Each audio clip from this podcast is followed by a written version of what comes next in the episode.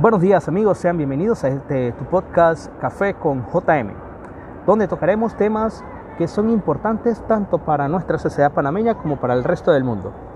En este episodio compartiré con ustedes un tema que pienso que es de mucha importancia para las finanzas personales, que es la moratoria, que está vigente en nuestro país, cómo surgió, su regulación, sus mitos, realidades y algunos consejos que te daré para hacer frente a la misma. Iniciamos.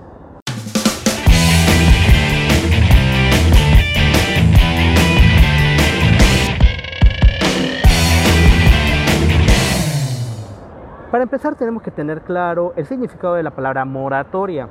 Según la RAE, ¿verdad? Que es la Real Academia de la Lengua Española, es la prórroga de un plazo establecido para algo, especialmente para el pago de deudas y el, o el cumplimiento de una obligación.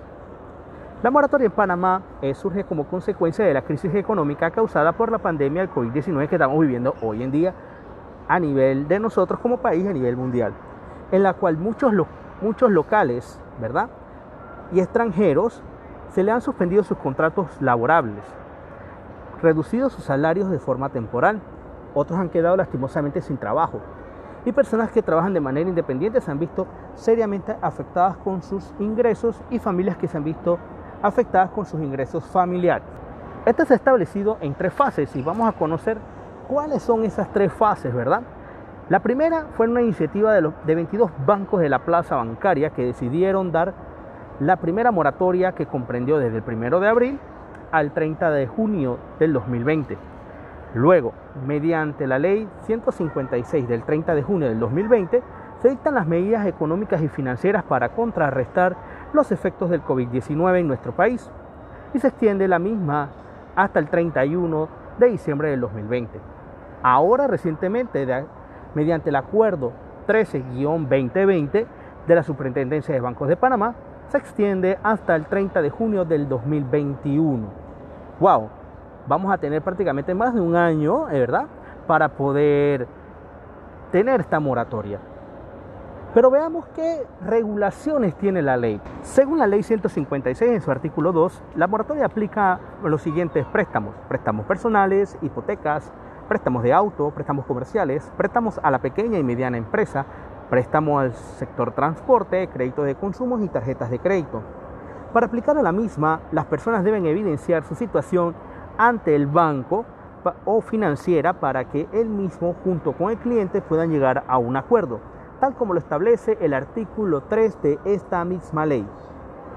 ¿Verdad? Es importante tener en cuenta estos dos artículos ¿verdad? Para que podamos aplicar a la moratoria. Si estoy en la moratoria, ¿cómo quedaría mi APC? Ya que no estoy realizando pago alguno. Respuesta. Su historial crediticio no quedará afectado, ya que la ley de moratoria suspende todo historial crediticio. ¿Esto qué quiere decir?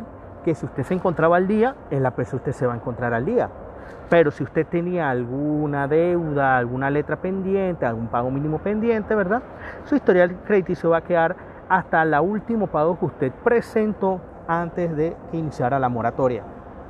Otra pregunta muy interesante dice que hasta qué nivel de morosidad te aplica la moratoria. Aquí aplican todos los productos bancarios menores a 90 días de atraso. Es decir, que si usted tiene por arriba de cuatro letras, ¿verdad? O cuatro pagos mínimos pendientes en los que hace las tarjetas de crédito, no aplica la moratoria. Otra pregunta dice que si estoy en moratoria, ¿puedo realizar abonos a mis compromisos? Claro que sí, usted puede realizar abonos a sus compromisos bancarios, ya que eso le ayuda a que el compromiso no se le extienda más del tiempo que se ha pactado usted con su entidad bancaria. Una pregunta bastante crucial y muy importante es, si ya retorné a trabajar, ¿de qué manera?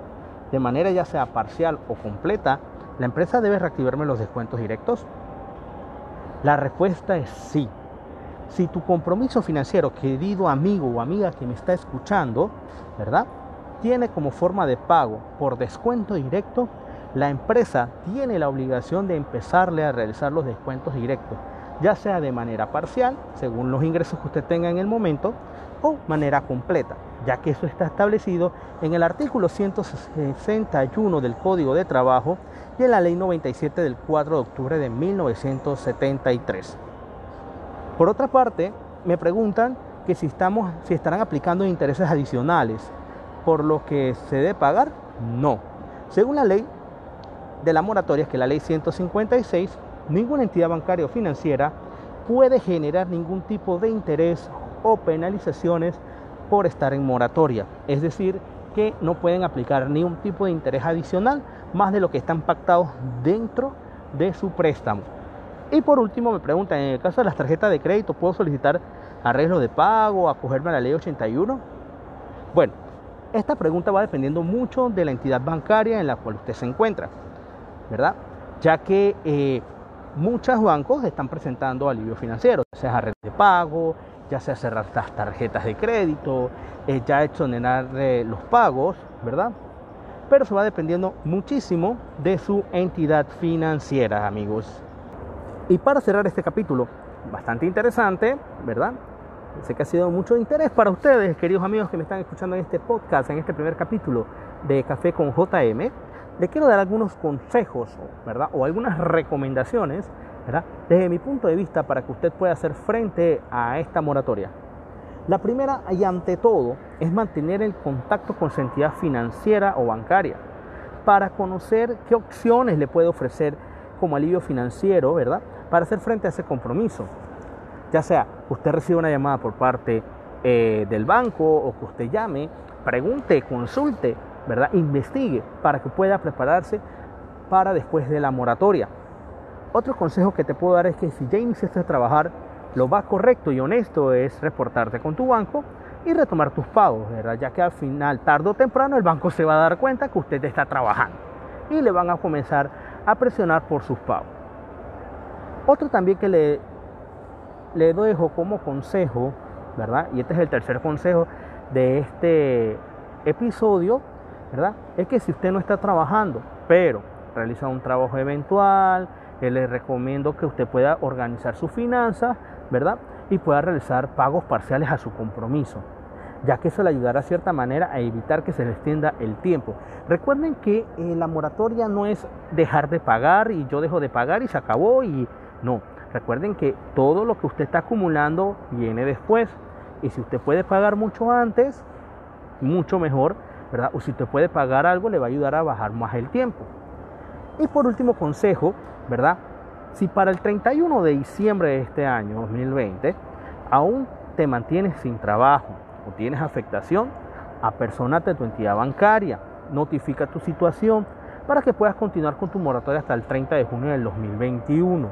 Recordemos que la ley 156 es clara, usted tiene que evidenciar su afectación ante el banco, no es automático como la primera fase. ¿sí? Y es muy importante, amigo, tomar estos consejos en cuenta, poder analizarlos, porque verdaderamente al final el afectado somos nosotros, no el banco, el banco sigue ganando, ¿verdad? Y el afectado en sus historiales crediticios es usted. Recuerda, amigo, que si me escuchas, que la moratoria no es para siempre y la organización de tus finanzas es muy importante para hacer frente a los compromisos. Gracias por escuchar este podcast y sígueme en mis redes sociales como José Manuel Lucero en Spotify, en Instagram me puedes conseguir como JM2310PTY y recuerda que un consumidor informado tiene poder. Nos vemos en la próxima.